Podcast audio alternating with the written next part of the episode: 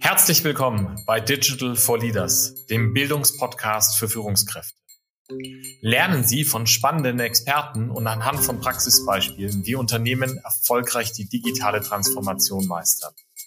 Ich bin Jan Weirer, Ihr Host, und ich beschäftige mich als Gründer von University for Industry täglich mit den vielfältigen Themenfeldern der Digitalisierung.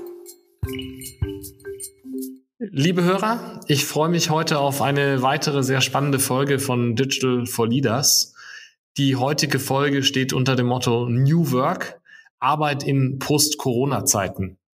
Und ich habe im Moment so den Eindruck, diese, diese Frage, wie wird eigentlich in Unternehmen gearbeitet, jetzt da Corona so langsam zum Ende kommt, darf man, glaube ich, jetzt sagen, in, in Zeiten, in denen Homeoffice nicht mehr ganz so nötig und verpflichtend ist. Das ist etwas, was, was viele Unternehmen beschäftigt. Und ich bin eigentlich überrascht, wie schwer sich Unternehmen tun, mit dem ganzen Thema. Wenn man die Presse so verfolgt, ist es, glaube ich, unglaublich schwierig für Unternehmen herauszufinden, was ist das Modell unseres Arbeitens, diese neue Art des Arbeitens, die wir, äh, die wir nutzen, damit es für das Unternehmen, aber auch für die Mitarbeiterinnen und Mitarbeiter funktioniert. Und ich freue mich sehr, heute einen Gast begrüßen zu dürfen, der auf diesem Thema ein, ein echter Experte ist, ähm, Silver Newton. Herzlich willkommen. Danke, Jan. Ich freue mich auf unser Gespräch.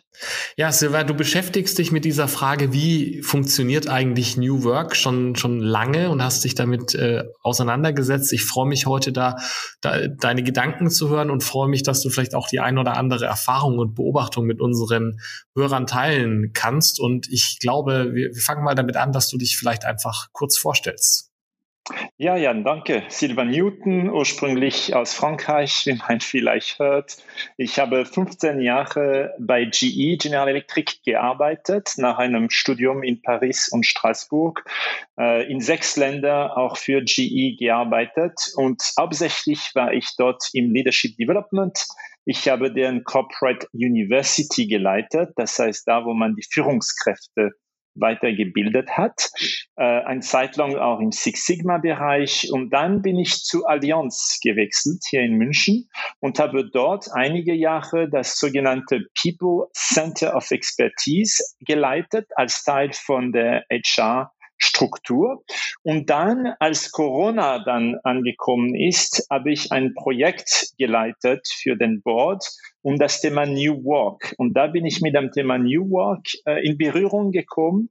Äh, fand ich extrem spannend, hat auch viel mit Leadership, mit Kultur zu tun, aber nicht nur. Und seit Anfang des Jahres habe ich äh, meine eigene äh, Consulting-Firma gegründet. Silver, das ist, glaube ich, jetzt für jeden einsichtig, warum du in dieser Fragestellung, wie arbeiten wir im Unternehmen, Erfahrungen hast. Aber vielleicht fangen wir mal ganz einfach an. Du hast gerade den Begriff New Work verwendet, unter dem ja auch unsere heutige Folge ähm, steht. Was ist das jetzt eigentlich New Work? Wie, wie würdest du das definieren und wie würdest du das vielleicht auch abgrenzen? Ja, das ist eine gute Frage, Jan. Das Thema New Work oder das Begriff New Work kam ursprünglich von der äh, Philosoph Fritjof Bergmann. Der war der Erste, der das Thema geprägt hat. Das war Ende der 70er. Und der hat damals das Thema New Work als Gegensatz zum Old Work ähm, äh, benutzt. Für ihn war Old Work ein Phänomen der äh, eher Industriegesellschaft und New Work hatte mit Knowledge oder Technology Worker zu tun. Und damals, der hat schon äh, so drei Punkte für sich ähm, ähm, artikuliert, was New Work sein sollte. Der hat gesagt, erstens, das ist ein Work, das ist eine Arbeit, was man wirklich, wirklich will. Und hat immer diese äh, zweimal wirklich äh, äh, betont weil ihm wichtig war, dass Arbeit, wie er damals gesagt hat, nicht etwas ist, was einem weniger lebendig macht, aber mehr lebendig, lebendiger. Und der hat gesagt, das funktioniert nur, wenn man einen Job macht, das man wirklich, wirklich will. Und zweitens, der hat gesagt, diese äh, Art von Arbeit ist möglich auch durch Technologie.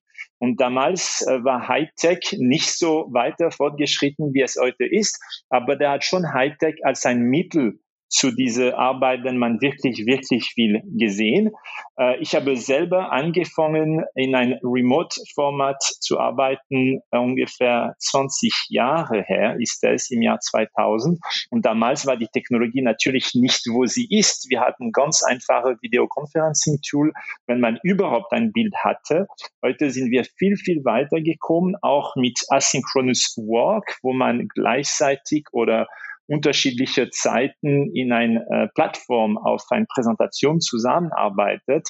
Und natürlich in Zukunft wird Virtual Reality oder Augmented Reality werden ganz andere Möglichkeiten da sein. Aber damals, Ende der 70er, hatten schon Technologie als zweiter Punkt gesehen. Und der dritte Punkt äh, war, dass diese Arbeit auch einem Geld bringen sollte. Das heißt, ich muss über meine Arbeit Geld verdienen.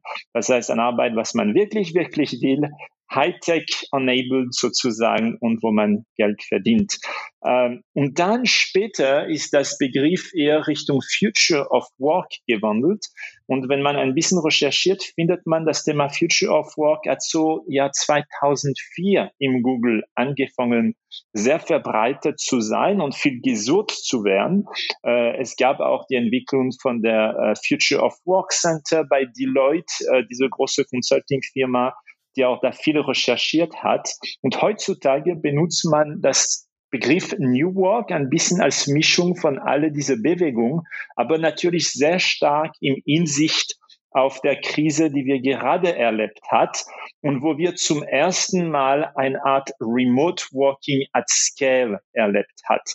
Einige Unternehmen wie GE damals für mich haben schon vor 20 Jahren damit angefangen für andere war es erst im März 2020, wo die Mitarbeiter zum ersten Mal remote gearbeitet haben. Aber am Ende des Tages, dass wir dass fast alle, natürlich für die Job, die man auch remote machen kann, dass wir fast alle das zusammen erlebt haben. Das war wirklich ein erster Hybrid Work at Scale Versuch. Und das Thema New Work bezieht sich auf diese Beschleunigung, die wir jetzt zusammen erlebt haben. Jetzt kennen wir beide uns schon ein paar Tage, aber diesen ersten Teil der Definition äh, kannte ich gar nicht, aber der begeistert mich. Dieses Arbeit, die ich wirklich, wirklich mag, finde ich toll. Ja, jetzt ist es natürlich nichtsdestotrotz so das, was was uns heute umtreibt, ist sicherlich auch dieser hehre Gedanke und ähm, das ist für mich auch als als Unternehmer auch immer etwas, wo ich auch immer schaue, schaffe ich denn hier eine eine Arbeitsumgebung und Aufgaben, in der meine Mitarbeiter ähm, das machen können, was sie wirklich, wirklich mögen. Ja, aber ich glaube, die Frage ist genau dieses Jahr jetzt sehr stark: Wie kann ich jetzt systematisch darüber nachdenken aus einem komplett remote während des Lockdown oder das erste Mal at scale remote, wie du es wie du es beschrieben hast, zurück in eine neue Welt, die ja sicher nicht mehr die Welt vor dem März 2020 und vor Corona sein wird, äh, zu kommen. Das ist ja, das höre ich bei dir raus, ist ja die Herausforderung, vor der wir stehen. Und kannst du da vielleicht ein bisschen reflektieren, wenn Unternehmen das jetzt angehen wollen, wenn die drüber nachdenken wollen, was bedeutet für uns New Work? Worüber müssen die eigentlich nachdenken und wie können sie auch das systematisch drüber nachdenken, jetzt die Fragestellungen, die, die da jetzt vor uns liegen, zu adressieren? Ja, gerne, Jan. Und vielleicht noch kurz zu dieses Thema, ein Arbeit, was ich wirklich, wirklich will. Äh, ich glaube, das kommt auch ein bisschen wieder, weil man oft auch das Thema Purpose hört in viele Unternehmen. Diese Purpose, was oft von der jüngeren Generation verlangt wird. Wofür steht mein Unternehmen und was versucht mein Unternehmen in der Welt besser zu machen?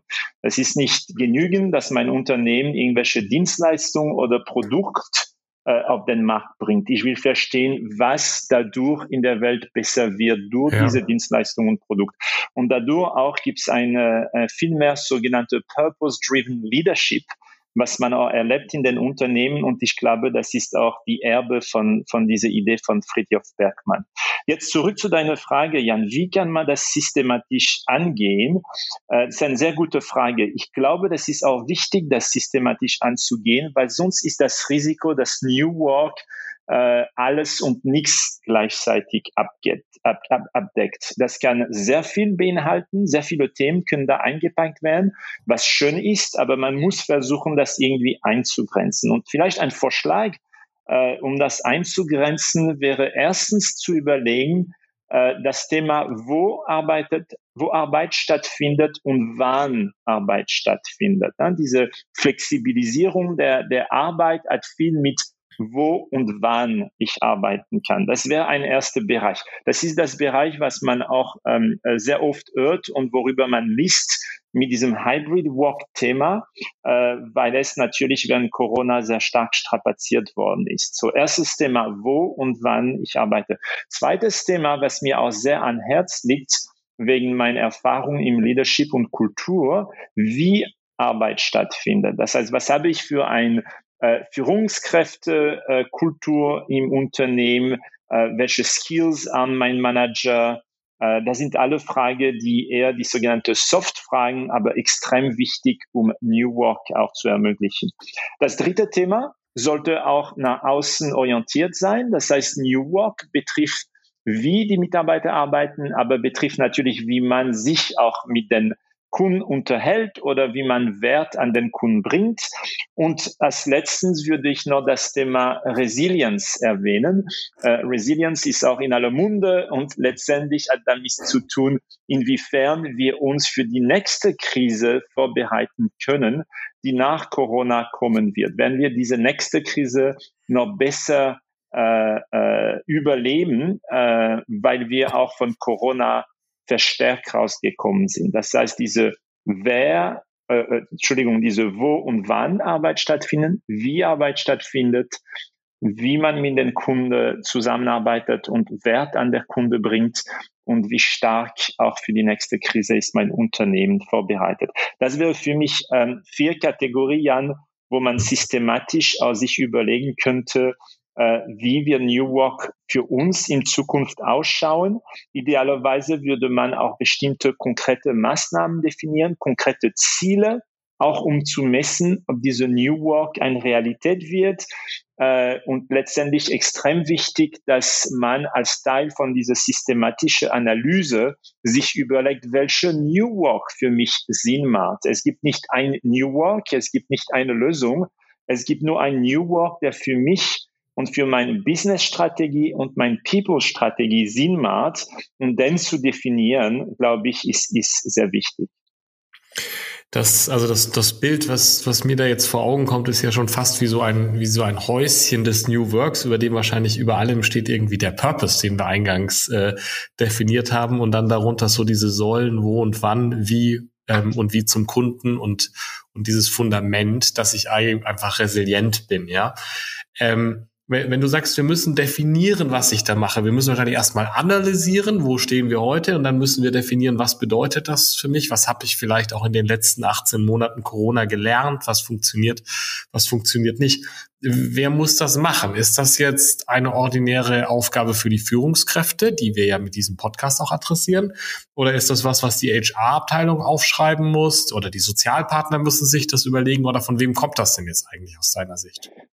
Ich würde sein, am liebsten nicht von der HR-Abteilung, Jan, auch wenn ich selber äh, vom HR komme. Ich denke, das sollte jetzt nicht als die nächste HR-Initiative gesehen werden. Das ist eine echte Business-Initiative, die, glaube ich, ein cross-functional Team erfordert. Das heißt, ja, jemand von HR, weil sehr viel HR-Themen hier wichtig sind, HR-Policy über Arbeitsverträge, natürlich auch mit äh, der die Arbeitnehmervertreter. Es gibt auch viele Themen, die man da besprechen kann. Aber das ist nicht nur HR. Man sollte auch idealerweise jemand von der Finanzabteilung dabei haben, weil es natürlich um Investition, aber auch um Ersparnis angehen kann.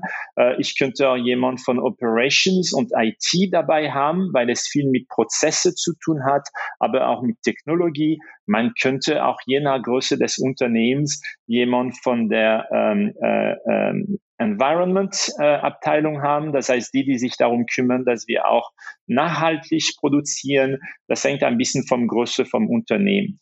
Äh, jetzt gibt es zwei Möglichkeiten, Jan, würde ich sagen. Die erste, idealerweise, gibt es eine New Work Initiative fürs Unternehmen, die sich gerade damit äh, beschäftigt, sich zu fragen, was möchten wir für eine New Work Strategie entwickeln? Woher kommen wir? Was macht Sinn für uns jetzt? idealerweise auch die Mitarbeiter und die Führungskräfte befragt, was sie brauchen, was sie sich wünschen, wie haben sie Corona erlebt. Das heißt, da kann man ein schönes systematischer Prozess ansetzen, um das herauszufinden, um letztendlich eine Art Framework oder wie du schon sagst, Jan Leitplanken für diese Hybrid Work Strategie zu definieren. Und dann diese Leitplanken können beim jeden Führungskraft wiederum genug werden, um die ein bisschen anzupassen, je nach die Realität, dass jede Team äh, äh, erlebt. Natürlich, wenn ich äh, in ein äh, Büro bin, ist das anders, als wenn ich auf der Production Line bin. Äh, das ist anders, wenn ich im Vertrieb, als wenn ich im äh, Marketing bin. Das heißt, es gibt viele Fragen, die sich hier stellen und diese ähm, ähm, Unternehmen weite Leitplanken müssen dann lokal wiederum angepasst werden, so dass sie wirklich Sinn machen. Das ist der Idealfall. Wenn es nicht der Fall ist, ich glaube, jede Führungskraft kann auch mit seinen Mitarbeitern in dem Team reden, was haben wir erlebt während Corona, was hat besser funktioniert während Corona, was hat schlechter funktioniert während Corona, wie können wir uns aufstellen, so dass wir davon lernen und in Zukunft noch effektiver sind. Äh, das sind auch alle Fragen, die man sehr einfach in ein paar Team-Workshop auch klären kann. Hast du ein, zwei praktische Beispiele, was solche Leitplanken, ja, also Regeln, Richtlinien ähm, sein könnten, die man, die man festlegt oder wo man vielleicht auch äh, die explizite Entscheidung fällt, etwas nicht festzulegen? Was, was, was muss ich mir darunter praktisch vorstellen? Hast du da Beispiele aus Unternehmen, worüber da diskutiert wird? Ja, und das ist sehr unterschiedlich in, in viele Unternehmen. Aber was ich gesehen habe, äh, Jan zum Beispiel, ist, ist, was ist der Anteil von Remote Working, der erwünscht oder erlaubt ist in diesem Unternehmen. Ne? Man hat gesehen, auch äh, in den Zeitungen, äh, es gibt die zwei Extreme und dazwischen alles Mögliche. Einige sagen, du darfst für immer von zu Hause arbeiten. Andere sagen, na, du musst jeden Tag im Büro sein. Andere sagen, da sind zwei bis drei Tage. Das ist eher die Version, die ich am häufigsten sehe, wo man sagt, zwei Tage remote oder drei Tage im Büro oder umgekehrt. Das kann man definieren, das kann man explizit machen. Oder wer trifft die Entscheidung zum Beispiel, kann man explizit machen. Treffe ich die Entscheidung als Mitarbeiter oder muss ich mit meinem Vorgesetzten sprechen? Ist der Vorgesetzte derjenige, der diese Entscheidung trifft? Da sind zum Beispiel Leitplanken die man definieren kann. Man kann aber auch Rahmenbedingungen definieren, um diese New Work möglich zu machen. Sei es mit der Infrastruktur, habe ich die Technologie, die man dafür braucht. Sei es mit der Kultur, sei es mit der Führungskräfte, sind die Führungskräfte ähm, äh, äh fähig, auch in diese Hybrid-Welt effektiv zu führen. Das ist keine einfache Frage. Es ändert sich sehr viel. Sind die Mitarbeiter fähig, sich selber zu organisieren, selber zu priorisieren? Äh, das sind alle Fragen, die man klären muss. Ja. Als jemand, der, der sich mit dem Thema Schulung ähm, beschäftigt, gehen da natürlich bei mir gleich, gleich so ein paar, La ein paar Alarmglocken eigentlich los, weil wenn ich daran denke, Führungskräfte, die wissen, wie man remote führt, das ist, also das merke ich ja selber, das ist unglaublich schwierig, ja. Ähm, kannst du dazu vielleicht noch zwei, drei Worte sagen? Gibt es da jetzt nicht eigentlich auch einen, einen ungemeinen Schulungsbedarf, äh, auch, auch auf kurze Sicht, damit jetzt auch nicht nur Führungskräfte, sondern ich glaube ja Führungskräfte, Mitarbeiter, Teams erfolgreich überhaupt arbeiten können? Auf alle Fälle, Jan. Es gibt einen riesigen Schulungsbedarf, weil man darf nicht vergessen, dass als wir alle in unsere äh, Homeoffice damals geschickt worden sind, sind wir in unser Homeoffice gegangen mit den Skills und dem Mindset, die wir in ein äh, normale Office entwickelt hatten. Das heißt, wir waren nicht vorbereitet und ich glaube auch nicht, dass die letzten 18 Monate unbedingt uns die Skills dafür gegeben haben. Wir haben natürlich alle viel gelernt, aber die Zukunft der Arbeit ist nicht, was wir jetzt in den letzten 18 Monaten erlebt haben. Wir waren alle fast ausschließlich im Homeoffice und wir möchten in Zukunft diese Balance finden zwischen wann macht es Sinn für mich zu Hause zu sein oder remote zu arbeiten und was, wann macht es Sinn äh, äh, im Büro zu sein. Und dafür braucht man Skills, das ist ganz klar. Wie kann ich als Leader Mitarbeiter führen, die ich äh, vielleicht weniger sehe, äh, oder Meetings durchführen, wenn ich mit drei Leuten in einem Raum bin und vier sind remote und trotzdem, dass alle auf dem gleichen Niveau sich äh, äh, gehört fühlen? Das ist eine große Frage für die Mitarbeiter, große Frage, wie organisiere ich mich selbst im Homeoffice? Wie stelle ich sicher, dass meine Arbeit noch gesehen wird? Wenn ich nicht jeden Tag im Büro bin und diese kurze Diskussion mit meinem Chef haben kann. Aber ich glaube auch für Teams, Jan, du hast das erwähnt, New Work wird natürlich über die Führungskräfte zu Erfolg kommen oder nicht, aber hat auch viel zu tun mit dem Team, wie die Teams zusammenarbeiten, wie sie sich abstimmen und was sind die Spielregeln für sie. Ja, spannend, weil viel zu lernen, viel zu tun, viel, viel zu entscheiden. Ähm, ich würde jetzt, glaube ich, gerne noch sehr lange mit dir weiter diskutieren, aber wir kommen leider schon wieder zum Ende unserer Folge. Wenn, wenn du vielleicht noch mal so ein bisschen zusammenfassen würdest und könntest für unsere Hörer und, und so mit dem Gedanken dieser, die, dieser Podcast Digital for Leaders, der richtet sich ja an Führungskräfte. Aus deiner Sicht, was sind die drei Dinge, wo du sagst, jede Führungskraft möchte ich gerne jetzt im Herbst 2021 ins Jahr 2022 schauen. Das sind die drei Sachen, die ihr euch bitte merken sollt, die ihr wissen sollt, die, die euch bewusst sein sollt rund um das Thema New Work. Ja, ja. Drei, drei Takeaway. Ich glaube, das Wichtigste für mich, Jan, wäre, dass die Führungskräfte das Thema New Work aktiv gestalten, weil Corona war letztendlich ein, ein Beschleuniger von Veränderungen, die wir eh vorher schon versucht haben umzusetzen, sei es mit Technologie oder Arbeitsplatzflexibilisierung. Und auf einmal, Corona hat das äh, innerhalb 18 Monate vielleicht um zehn Jahre nach vorne gepusht. Und das ist äh, für jeder, der versucht, Change innerhalb ein Unternehmen zu implementieren, das ist ein Change-Momenten, den wir unbedingt alle nutzen sollen. Und wenn wir das aktiv gestalten, würde ich Nummer eins sagen, man muss es bewusst gestalten. Das heißt, sich genau zu überlegen, äh, was hat sich verbessert, wie kann ich darauf aufbauen, was ist passiert in meinem Unternehmen. Äh, zweitens auch äh, kontextbezogen gestalten. Das heißt, was ist unsere Business-Strategie? Was ist unsere People-Strategie? Inwiefern kann New Work uns helfen? Ich mache nicht New Work nur, weil es äh, gut klingt zurzeit, aber weil es uns geschäftlich hilft.